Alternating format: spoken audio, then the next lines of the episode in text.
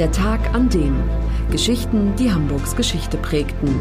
Ein Podcast der Hamburger Morgenpost. Gelesen vom Autor Olaf Funder.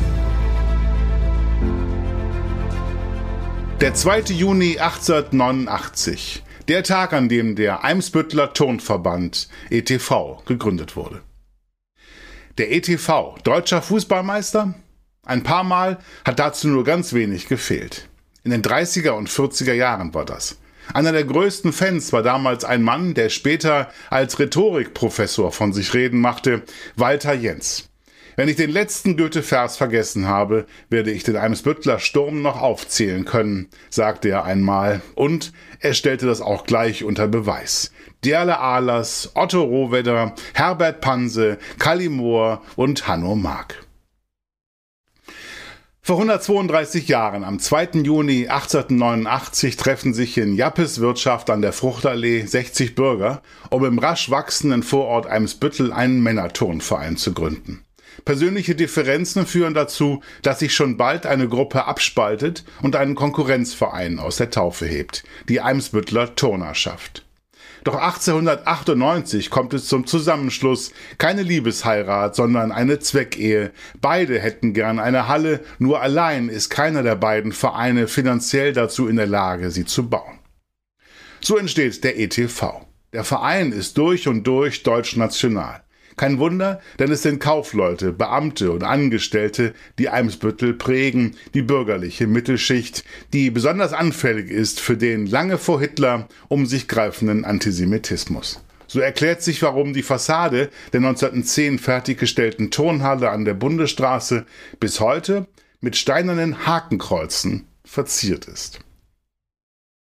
Im Fußball feiert der Verein große Erfolge. 1934 etwa hat der ETV in der Zwischenrunde zur deutschen Meisterschaft Schalke 04 zu Gast, eine Mannschaft, die damals so dominierend ist wie heute Bayern München.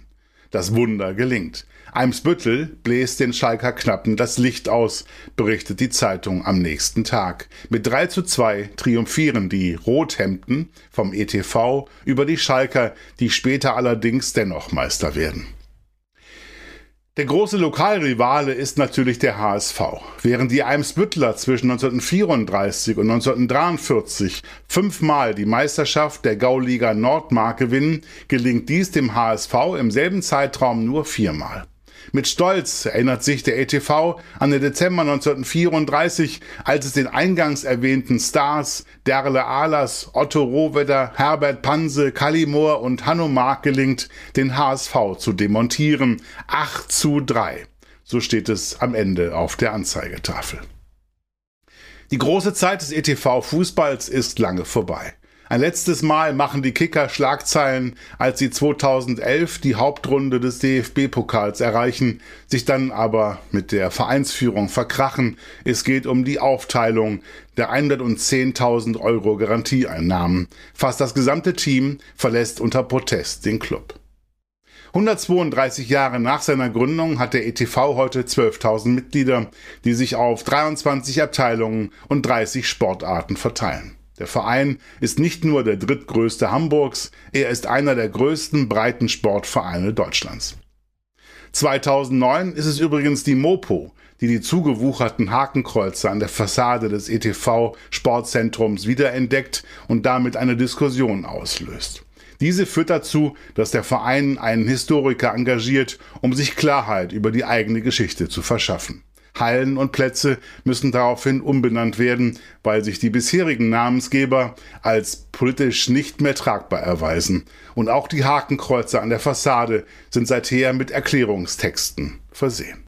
Für alle, die Hamburg und Hamburgs Geschichte lieben, der Hinweis, die neue Ausgabe des historischen Magazins Unser Hamburg ist im Zeitschriftenhandel erhältlich, mit 130 Seiten Stadtgeschichte, lebendig und packend erzählt, für 8,95 Euro. Das war der Tag an dem Geschichten, die Hamburgs Geschichte prägten. Eine neue Folge lesen Sie jeden Sonnabend in Ihrer Mopo und hören wöchentlich einen neuen Podcast. Noch mehr Historisches aus Hamburg, wie zum Beispiel das Buch zu dieser Serie oder die Magazine Unser Hamburg, finden Sie auch online in unserem Mopo-Shop unter www.mopo-shop.de.